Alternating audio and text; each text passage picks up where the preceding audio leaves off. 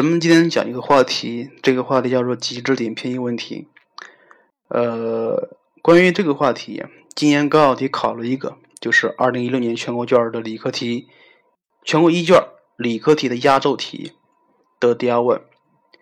关于像这个话题，很多老师，包括很多学生，都喜欢把它叫做极值点偏移问题，但是曹老师还是比较喜欢把它叫做。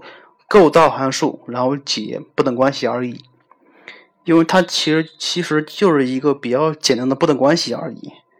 另外就是关于这个话题，很早之前就想讲到它了。呃，之之所以没有讲，是因为它毕竟是一个高考压轴题啊，难度还是有的。所以咱们今天曹老师会以一种比较简单的方式，比较好懂的方式。呃，让大家看一看什么叫做极值点偏移问题，然后让大家想一想怎么解决像这样的问题。另外需要说的是，像这个问题，这样题目其实并不是太好，并不是太好。今年高考题，全国高考题就考了一个这样题目，它虽然不好，但是它背后的一些思想是非常好的，所以咱们需要重点的记一下这个题目背后的思想是什么。另外就是，我希望听这个节目的时候，需要拿个笔、拿个纸，好好的记一下。如果第一遍听不懂的话，然后听第二遍，好好的把它弄懂。好了，不说了，咱们来进行讲一讲这个知识点。在讲这个知识点之前，需要讲两个小知识点，因为这两个小知识点是解决这个问题的一个必备知识点。第一个知识点是咱们 B 一学过的函数单调性问题。函数单调性问题，咱们知道，在函数单调性单调性的这个知识点里面有有一个原则，叫做同增异减原则，是什么意思呀？呃，这个是这样说的：假假设函数是一个单调递增的函数，那么函数值的大小关系跟这个里边的未知数的大小关系是一致的，就比如这样。也就比如这样，假设 f(x) 是一个单调递增函数，并且还知道 f(a) 大于 f(b)，那么咱们就可以直接得出了 a 大于 b。又或者是已知这个函数是一个单调递减的函数，f(a) 小于 f(b)，那么咱们也可以得出了 a 大于 b。因为什么呀？因为同增异减原理，是吧？这个很重要的，这个需要重点的理解下来。另外就是咱们需要这个题目需要的方式是需要把它换一下的，变一下的。假设我要让你证明 a 大于 b，如果直接证不好证的话，那怎么办呀？咱们可以证 f(a) 和 f(b) 的大小关系，对吧？比如让你证明 a 大于 b，假设咱们可以证出来 f(a) 大于 f(b)。并且这个函数是一个单调递增函单单调递增的函数的话，那么咱们就可以得出来 a 大于 b，但是前提是 a 和 b 这两个未知数是在同一个相同的单调区间内才可以。又或者是他让你证明 a 大于 b，假设你可以证明出来 f(a) 小于 f(b)，并且可以说明。呃，a、b 这两个点是在相同的单调递减区间上，那么也可以说明 a 大于 b。所以，像这个思想必须要掌握透了，因为它非常重要，它在解一些不等式里面很重要、很常用。接下来讲第二个储备知识点，叫做对称性。对称性，关于像这个性质，也是高考题里面一个比较常考的性质。咱们今天以一个比较简单的例子来说一下。呃，假设它是一个开口朝下的一个一元二次函数，并且对称轴是 x 点一，那么咱们知道它是一个先增后减的函数，在 x 点一处取得极值，也叫做最值问题，对不对？这个时候你看一下，假设有两个点，一个是 x 一，一个是 x 二，并且它满足 f(x 一等于 f(x 二，那么很，那么非常显然了，x 一。X 二分别在一的左边和右边，是不是？并且它还需要满足 x 一加 x 二等于二才可以，因为什么呀？因为对称性，是吧？这个时候你就要看一下一元二次函数之所以是对称函数，是因为什么？是因为距离这个对称点的左右两侧相同的距离处的那个 k，它的切线的斜率是相同的，所以这样它才是一个对称函数。假设给你变一下，看第二个第二个小小问题，同样是一个函数，它是一个先增后减的函数，在 x 等于一处取得极大值。这个时候，如果在一的左边，它的变化速率变化速率比较小，其实就是它比较缓的话，呃，但是在一的右边。它的变化变化速速率比较快，也就是说比较陡。这个时候，如果有两个点，一个是 x 一，一个是 x 二，并且满足它俩函数值相同的话，那么这个时候的 x 一加 x 二一定要小于二。至于为啥，你先不要问，你先画个图试一下，你看是不是这样的？接下来举第三个例子，同样是一个先增后减的函数，在一处取得最呃极大值。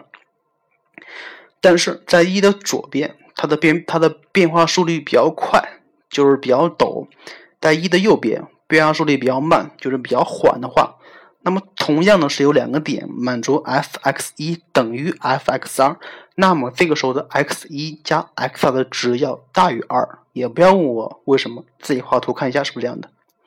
好了，接下来你既然明白了这这两个必备的基础知识点的话，那么。来解决像这样的问题是非常简单了。接下来咱们看一看，咱们来具体看一看这样的问题应该怎么解。首先啊，给大家说一下什么叫做极值点偏移问题。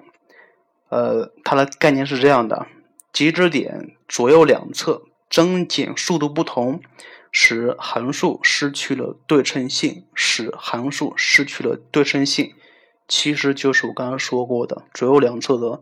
它的变化速变化速率是不同的，所以这个就是极值点偏移问题的一个定定定义吧。虽然咱们书上没有的东西，咱们今天以两个题目来说一下，看这样的问题应该怎么解。呃，基本上这两个题目就可以把这个问题给涵盖了。但是需要说的是，这个极值点偏移问题的出题形式是非常多的，所以而且最近几年以考这样题目也是比较少的，所以咱们今天就举几个比较简单的、比较常见的一个题目来说一下。咱们今天先看一看二零一零年天津高考题，它的问法是怎么问的。呃，前面不说了，它让你证明 x 一加 x 二大于二。这里我需要说一下，它为啥要证明大于二呢？为啥不大于三呢？不大于四呢？所以这个二。肯定跟这个函数里面的某个数有关系，所以题目不是白给你的。包括第二个题目，二零一一六年全国一卷的这个题目也是 x 一加 x 二小于二，所以这个二也跟题目里面某个量是有关系的，所以需要注意一下，需要注意一下，题目不是盲目做的，你要看一看这个题目里面有什么变量，你是可以用得上的，用得上的。另外就是咱们以第一第一题为例啊，它让你证明 x 一加 x 二大于二。非常显然，如果你要解这个函数的方程，或者是你要解这两个函数的根的话，那么基本上不可能，因为它非常非常难解，基本上是不可能解的。所以我刚才说过，利用函数单调性同增异减原理来可以解一下。它让你证明 x 一加 x 二大于二。那么其实就是让你证明 x 一大于二减 x 二，是不是？假设你可以说明 f(x 一和 f 二减 x 二的大小关系的话，而且还能保证 x 一和二减 x 二在同一单调区间的话，那么这个题目你是可以解的，你是可以证的。所以它的难点是什么呀？它的难点是，呃，你要证明。一个是 x 一，一个是二减去 x 二，在同一单调区间上，要么增，要么减，进而可以证明它是不是。所以这个是咱们解决这一类问题的一个基本出发点。另外需要说的是啊，就是因为这样的问题是根据对称性来解的，所以咱们需要根据一对称性的一些做法。呃，当然我刚刚说那个那个方法是可以的，但是咱们统一一下。采用如下的方法：对称性。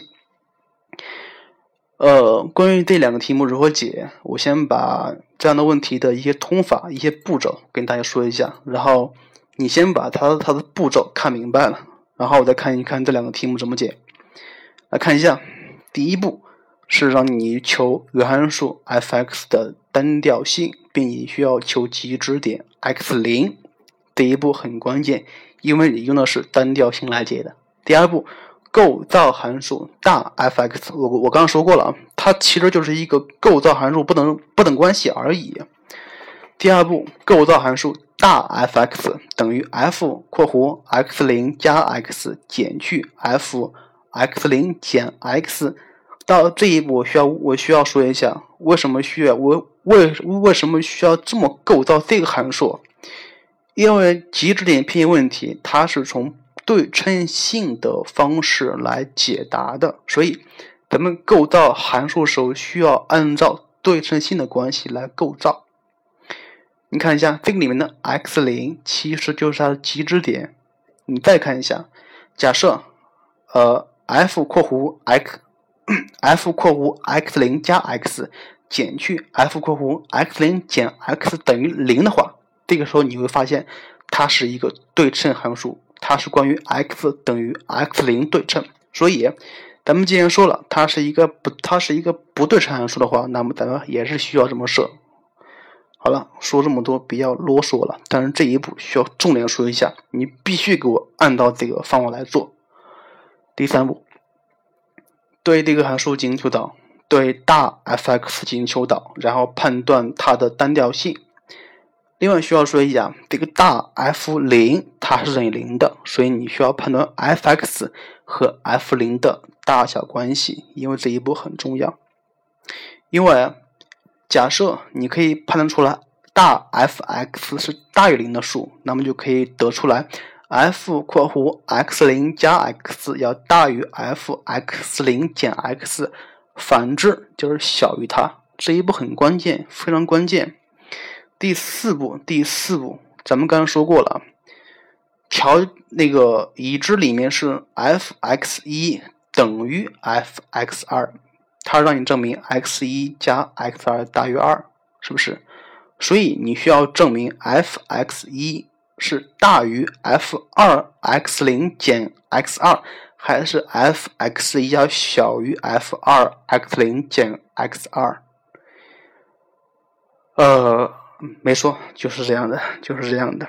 其实就是说，你需要把这个 x 一，另外一个是二 x 零减 x 二放在相同的单调区间内，要么同增，要么同同减，然后利用同增异减原理来解不等式。这一步很关键，很关键。其实第四步，简言之就是来判断，就是呃来说，一个是 x 一，一个是二。x 零减 x 二的函数关系是怎么样的？接下来第五步，根据单调性来解不等式，这个是非常简单了。好了，这样题目的做法总共是分成了五步，分成五步。首先你要明白这五步每一步是干什么的，然后需要把这五步的步骤给弄清楚了。接下来咱们看一看相关题目，来看一看具体应该怎么解，具体需要注意哪哪些点。先看一下第一个，就是天津高考题，二零一零年天津高考题。已知函数 f(x) 等于 x 乘一的负 x 次，它让你证明 x 一加 x 二大于二。第一步是判断单调性，这个非常简单，它是一个先增后减的函数，在 x 等于一处取得极大值。呃，另外说一下，像这样的题目，一般来说它只有一个极值点。呃，要么先增后减，要么先减后增。因为如果有如果出现多个多个极值极值点的话，那么这个题目就非常难做了。第二步，构造函数大 f(x)，大 f(x) 等于 f 一加 x 减去 f 一减 x。这个里面需要说一下，这个一是原函数的极值，原函数的极值点。接下来对这个大对这个大 f。大 f(x) 进行求导，这个求导需要注意的是，千万不要直接带，你需要先把它整体进行求求求求导，这样做是比较简单的。也就是说，大 f(x) 的导数等于 f 撇一加 x 加上 f 撇一减 x。需要注意的是，中间那个减号变加号了，因为什么呀？因为一个负 x，它的导数是负一，对吧？所以，呃，求完导之后，大 f(x) 的导数等于 x 乘以一的负 x 减一（括弧乘以一的二 x 减一）。这个步骤你得好好算一下，因为中间还是比较复杂的。然后你可以看得出来，不管是这个里面的 x，不管是这个里面的未知数取正还是取负，这个大 f(x) 的导数值永远是一个正数，所以大 f(x) 是一个单调递增的函数。接下来第四步，第四步，第四步，第不是第三步，第三步，你看我标那个星号的部部分非常重要，非常重要。第三步，我说了一下，当 x 大于零时，f(x) 要大于 f 零，即 f(x) 大于零。这一步很重要。为啥我没有写当 x 小于零时，f(x) 小于零呢？因为它不用写，因为它用不到。另外说的是，关于呃，你要写大于零还是小于零，可可不是说胡乱写的。你要根据你下面的对应关系，待会儿我会说到。呃，然后根据这个，咱们可以得出来，f 一加 x 要大于 f 一减 x。第四步，因为咱们知道，咱们可以从那个图上可以看得出来，咱们令 x 一小于一小于 x 二，所以咱们还知道 f(x 一等于 f(x 二。这个时候需要注意点，咱们变的谁？变的谁？接下来这一步，我写的是变的 x 二。而没有变 x 一，如果你要变 x 一的话，那么上边那一步就是我加星的那一步，你就应该写当 x 小零了。注意点，因为哦，不可以，不可以，对，不可以，只能写当 x 大于零。因为什么呀？因为像这个题目，你能判断出来，这个里面的 x 二肯定是一个正数，但是这个里面的。X 一是正的还是负的，咱们不知道，所以咱们要写的是 x，要写的是 x 大于零，因为咱们可以确定出来 x 二的符号，所以咱们第四步变的也是变的 f(x 二，对吧？所以看一下第四步，f(x 一等于 f(x 二，然后就等于 f 中括号一加上 x 二减一。呃，之所以变成这个样子，是因为你根据你的。上一步可以证出来，那个不能是相对应。你上一步，然后证完之后是 f 一加 x 要大于 f 一减 x，所以你还需要把它变成，你需要把 f(x 二变成以上这种形这种形式，所以你就可以得得出来是 f(x 一要大于 f 二减去 x 二这个关系。接下来你看一下，接下来怎么办呀？接下来，接下来你知道了 f(x 一大于 f 二减去 x 二了，也就是说函数值是它大于它，但是你不知道它们俩单调性，因为你不知道什么呀？因因为你不知道 x 一和二减去 x 二是不是在同一个单调区间内，是吧？因为你知道这个里面的 x 二是大于一的，所以二减去 x 二是小于一的，所以，哎，你恰好知道了这个里面的 x 一和二减去 x 二是在相同的单调区间内，并且是单调增区间里面的，是是吧？所以既然是增，既然是单调递增区间了，所以应该是同号。就可以直接把那个 f 二要脱掉，就可以直接写成 x 一要大于二减去 x 二，g 二一整理可以得到 x 一加 x 要大于二，这样基本上就可以把这个步骤给证完了。另外说的是，像这种题的步骤总共分成五步，其实非常简单，你可以完全没有必要非要按这么写。但是你需要知道，这五步是说了个什么东西，是说了个什么东西。就比如第四步，你看一下，第四步里面有一个 f(x 一要大于 f 二减去 x 二，是不是这一步？这一步它说明什么东西？它说明了一个单调性的关系，同增异减的原理，是不是？但是你并不知道 x 一和二减去 x 二这两个点是不是在同一个单调区间内，是不是？所以你还需要说明这两个点是在同一单调区间内。呃，然后你要说明的这个东西是在第三步里面给出了那个变形，其实就是想让把这两个数放在同一区间内，所以第三步是为第第第四步服务的。另外就是第二步。第二步，如果你做的题目比较多的话，你就会发现这种题目真的很一样的，很一样，很多题目全都是这，全都是这样的。然后第五步是是最后最后的一个解法，就是利用那个同增异减来解不等式的。所以啊，你看一下关于极值点偏移问题的步骤，其实非常简单，是把两个未知数放在同一区间内，然后看一下是增的还是减的。增的话同号，减的话异号，然后同时把那个 f 号给它脱掉，进而可以得出来这个不等关系。所以其实是非常简单一个题目，就是咱们比较常见的一个不等关系而已。好了，接下来为了加深印象，咱们需要说一下第二题，就是二零一六年的全国一卷理科题。好了，我估计你先听到这儿的话，你就会非常累了。其实曹老师也是非常累的。第二。第二题目是不想讲了，因为跟第一题目是完全一样的，完全一样的。呃，但是咱们还是需要大致说一下。第二问，第二问需要说一下，第二个题它是第二问，第一问咱们知道里面的 a 是一个正数，这个里面我我没有写，你需要把它加上去，a 是一个正数。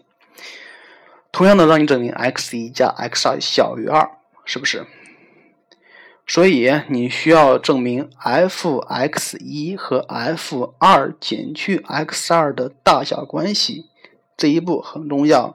然后你还需要说明 x 一和二减 x 二在同一单调区间内，要么增要么减，是不是？然后利用单调性同增异减脱去 f 号，然后进而可以得到它要证的这个东西。这个是思路。至于怎么写，还是严格按照这这这个步骤需要写的。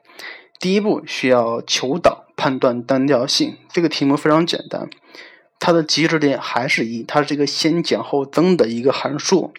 第二步构造一个新函数大 f(x)，这个方方法跟上个题目是一样的。然后对这个大 f(x) 进行求导，然后判断它的单调性，也是非常好判断的。因为咱们可以判断出来，这个大 f(x) 在 R 上是一个单调递增的函数，呃，所以呢，所以呢，当 x 大于零时，f(x) 要大于 f 零就等于零。这个时候需要注意一下，你不要问我为啥了，我刚才也说过了。这个时候你可以作为一个固定的一个方式，必须按照 x 大于零，因为你不知道这个里面的 x 一是一个什么数，正的、负的。但是你可以知道，这个里面的 x 二是一个正数，因为你规定的它是整数，所以它就是整数。所以呢，然后第三步就可以得出了 f 一加 i 一加 x 大于 f 一减 x，然后，然后继而写 f x 一等于 f x 二，你要变的是里面的 f x 二，因为它是一正数。然后变的话，你根据第三步那个不等关系来证来变一下。然后最后可以变成 f(x) 一要大于 f 二减去 x 二，是不是？这个时候你看一下，因为里面的 x 二是大于一的数，所以二减去 x 二是小于一的数，所以这个时候你会发现了 x 一和二减去 x 二是都是小于一的数，而且原函数在负无穷到一上是单调递减的。这个时候你就把它们两个放在同一个单调区间里面了，而且是单调递减的，是吧？所以既然单既然单调递减了，那么就应该是一行，所以可以直接把那个 f 给脱掉，需要编号，就可以直接得到得到什么呀？得到 x 一要小于二减去 x 二，然后继而一整理就可以得到 x 一加 x 二小于二了。好了，这两个题目就是这么解的，就这么解的，非常简单，非常简单。所以啊，呃，题目没有很大关系，我还我还是需要说一下。讲这个题目的目的是想说明一下他的思路，他的思路。关于这个函数的关系、函数单调性是非常重、非常考的比较多的一个知识点。不管是正着考还是反着考，反正考的比较多。呃，另外就是你需要重点掌握一下如何判断单调性，如何构造一个新函数，如何对这个新函数进行求导，这些是你的基本功，必须要掌握知识点。好了，来看一下这个图。我给的这个图里面，像这种题目有两个方法可以解。第一个是构造对称函数，然后结合单调性来解。方法二是利用对数均值不等式。像这个对数均值不等式，我相信很多学校的学校的学生都没有讲到它，都没有听过它。呃，这个方法嘛，这个方法用是可以的，但是它有局限性，它有局限性。它用在那些指数函、指数函数里边或对数函数里边是比较简单的，就比如第一题，第一题是比较简单的，但是放在用在第二第二题反而不简单，因为第二题里面它有一个二次函数，所以你要把它变成一个对数函数反而不简单了。所以第二种方法不讲了，它只提供一种思路啊，所以重点你需要掌握方法一，另外就是。呃，关于方法一的相关题目也是这么解，也是这么解的。无非是构造函数、判断单调性，然后判断区间，然后去掉 f 号，这样可以求解。